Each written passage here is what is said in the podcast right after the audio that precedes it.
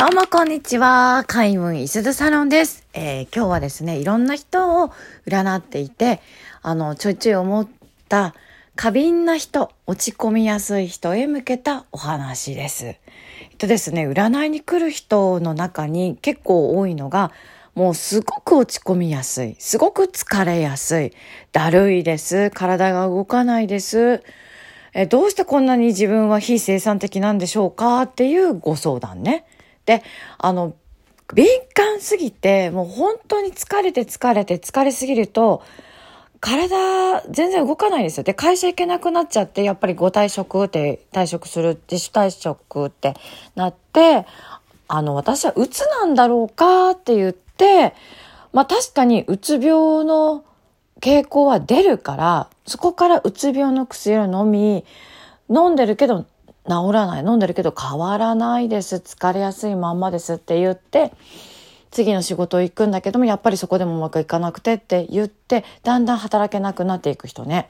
これあのすごく多いんですけれどもあのシンプルに HSP って結構います。あの本当にセンシティブな人敏感な人過敏な人ね。たくさんいます。どうして過敏な人間が生まれるのかっていうことにも理由があります。敏感な人がなぜ生まれるかと言いますと、敏感な人が一人ね、あの、村に一人いないと、その村滅んじゃうんですよ。敏感な人っていうのは気圧の変化に敏感です。だから、ちょっと低気圧になるとすぐ頭が痛くなります。で、敏感な人っていうのは湿度がたくさん高くなってくると、今度は鼻水が出ます。ね。あの、何です、かんですって、体調が悪いです。で、胃腸が元気ないんですよ。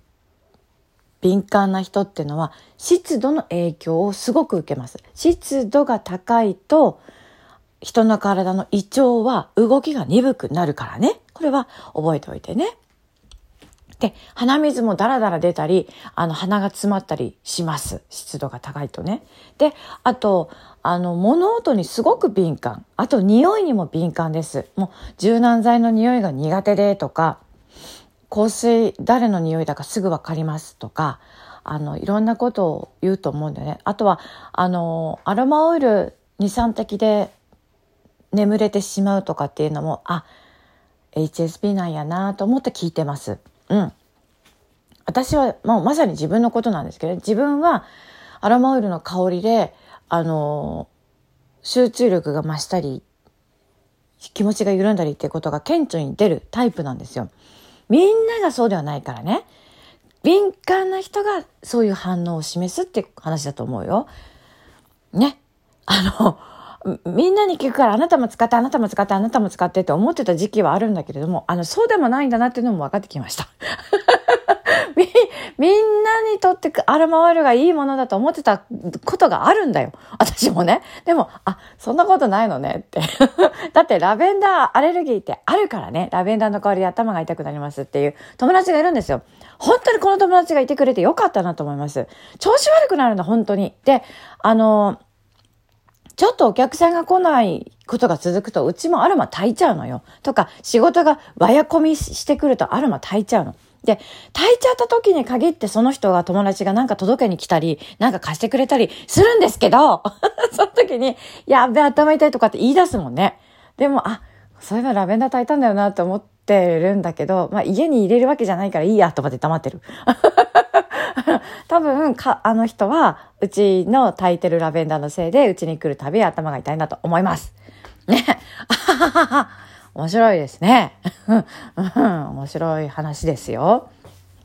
あの、そういう、いろんな人がいるからねってこと。そう。柔軟剤の匂いがすごく苦手なんです、私。でも、それも、まあ、過敏だからって話ですよね。大抵の人は別に、不得意とは思わない。いい香りだと思ってますからね、あの柔軟剤の香りを。いや、健康だなと思います。柔軟剤の香りがいい香りって感じられるって羨ましいなと思います。ただ、あの、人間っていうのは、あの、獣の足音に敏感だったり、獣の匂いに敏感だったり、あとは、これって腐ってるなっていうことに敏感だったりすると、あのー、やっぱり誰かを守れるんだよ。でね、誰かを守ってあげたい、誰かを支えてあげたい、あの、家族がすごく大事っていう傾向がある人で、敏感な人っていうのは結構多い。やっぱりね、家族守るためには腐ってるものを食べさせられないし、家族の顔色の変化にすぐ気がつかなきゃいけないんですよ。だから、優しい人で、家族思いで、敏感で敏感で、体調が優れなくって、家族思いなのに家族に迷惑をかけていて、家族思いなのに家族に迷惑をかけてる自分が憎いっていうね、ここまでワンセットだから。過敏、HSP ってみんなシンプルに言ってて過敏な人なんだね、苦労するねとかって言ってるけれども、HSP って、あの、家族思いまで含んで家族に迷惑かけてる自分が憎いってところまでが HSP だと私は思ってるんだよ。やっぱ占いをしてるとね、そういう人が本当にたくさん来る。で、家族仲がいいんだ。ね、お母さんと仲良かったりするんだよ。でも、自分は過敏で過敏でいろんなことが辛くって、ね、匂いだの、人の顔色だの、人の言葉なのに、すごく傷つきやすい。で、働けなくなっちゃう。働けなくなっちゃって、親に迷惑かけてる。自分が嫌いで嫌いでしょうがないのに、あの、家族を悲しませることは恐ろしいから死ねないんですよ。死にたいだろうけどね、死ねないんです。家族思いだから。で、家族思いだから家族に迷惑かけてる自分のことがものすごく嫌い。本当に、あの、自分なんて自分なんてって、迷惑しかかけてないって、ろくでもないって、そう思って、あの、私のところに来る人っているんです。でも、それも、あ、過敏なんだなって思って見てるのよ。過敏ですわ。みんな。ね。敏感すぎて苦しんでるのって敏感すぎる。なぜ生まれるかって家族守るため、村守るためにあなたの才能が必要で、昔からあなたみたいな人はいたの。縄文時代から。で、ヨガヨなら、ヨガヨなら、あなたのおかげでみんな病気にならずに済んだの。ヨガヨなら、あなたのおかげで熊に襲われなくて済んだの。ヨガヨなら、あの、狐が歩いた足跡とか、あ、これ、なんか、獣が触れたものだなとかっていうのも、匂いで分かっちゃうんだ、敏感な人ってね。だから、これあの変な動物触ったものだから食べちゃダメ、触っちゃダメって言って、人に教えることができたんだよ。ヨガヨならね。ただ、今ってすごく便利すぎて、医療も発達していて、あの、私たち、敏感な人、HSP の能力っていうのが、まあ、なんとなく、こう、役に立てないシーンが多くて、敏感すぎて、みんなみたいにできなくって、普通のことができなくって、苦しくって、迷惑かけてるっていう風に落ち込みがちなんだけれども、でも、あ、そろそろ気圧が下がってくるから頭痛いっていう人増えると思うよとかって言ってなんかこうツイッターで流すとかでもいいじゃない。ね、敏感な人には敏感な人の生き方があるの。で、敏感に生まれちゃったあなたが鈍感になるだなんて、そんなことはね、望まない方がいいよ。もっと鈍感になりたいんですって言ったって、その願いはね、なかなかどうして難しいから、そういう無理なことを考えるよりも、敏感な自分が敏感なりに、あの、家族の体調に敏感になっていく。あ、あの、そろそろお水もっと飲んだ方がいいんじゃない？って頭痛いが始まると思うわよって、顔色の変化、そう、唇の乾き具合とか目、瞬き回数が増えてきたら、あの、家族に水を飲むようにって私は言ってます。うん。自分はね。だって自分は人間の些細な変化に気がついてしまうから。うん。だけども、人の気持ちに敏感かって言ったらそんなことないからね、私はね。そんなことない、ずうずしい人間だから占い師ができるんだよ。占い師だなんて絶望した人間に出会う仕事、まっとうな神経だったらできるわけがないでしょもう絶望した人間が来るんだよ。次から次に来るんだよ。あなた一日占い師やってごらんなさい。具合悪くなるわよ。普通だったらね。でも、あの、私ちょっとどっかおかしいのでできるんですけれども、どっかおかしい人がやる仕事やと思います。で、あの、どっかおかしい人なりに自分のところにやってくる悩んでる人たちが楽になればいいなと思って、このラジオを始めました。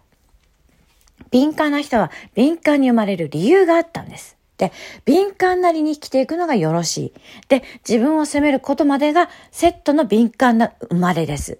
もうね、自己嫌悪っていうのはもうセットだからしょうがないんですけれども、自己嫌悪が始まったら、ああ、家族思いにの才能の一部として自己嫌悪があるけれども、これももう生まれ持ったもんだからしょうがないんだなって言って、あまり真剣に自己嫌悪しないこと。ね？真剣にやらないでちょうだい。ほどほどにやってちょうだいね。あなたの体が本当にどこまでも壊れてしまったら、やっぱり悲しいものは家族ですからね。適当にやりましょうね。もうほんとどうぞお健やかにやってください。このラジオなんとなくやっていきますので、なんとなくよろしくお願いします。一生懸命はやらないです。頑張るとこけるからね。頑張らないでやっていきます。あなたも自己嫌悪頑張らないでくださいね。過敏は過敏なりに生きていきましょう。そういうことです。疲れたらすぐ休んでください。で、何もしない自分を責めないでください。何もしないっていうことは、しっかり休養をとっている、休息しているということです。何もしなくていいんですよではではゆっくり休んでくださいね。ごし、あ、ご視聴ありがとうございました。またね。失礼します。